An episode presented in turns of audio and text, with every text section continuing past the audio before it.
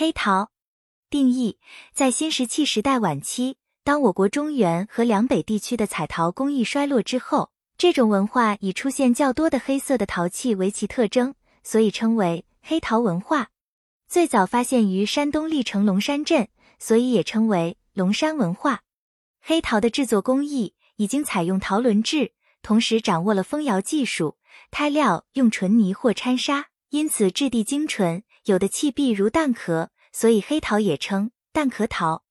制作方法：黑陶工艺具黑、薄、光、扭四个特点。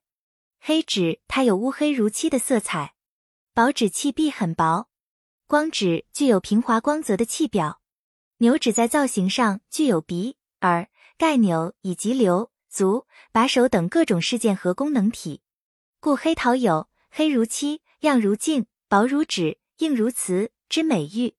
如果说彩陶工艺是彩绘装饰见长，黑陶工艺则以造型取胜，其造型更加丰富多样。并逐渐定型化。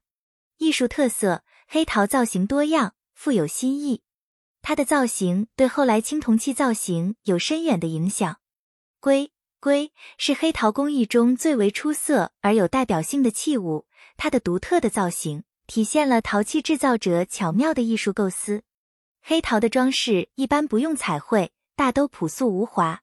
在陶轮制过程中，往往在器皿上形成凹凸的单线或复线轮纹，或称弦纹，使人感到一种节奏的美。黑陶喜用镂空的艺术手法，增添了耐人寻味的艺术魅力。评价：黑陶跨越历史时空，对接龙山与现代。黑陶的制作体现了史前工匠精湛的制陶技术和无比的智慧，承载着史前先民纯真的信仰和对于美好生活的追求和向往。是古东夷人精神追求与技术碰撞后开出的黑色之花，魅力了整个龙山时代。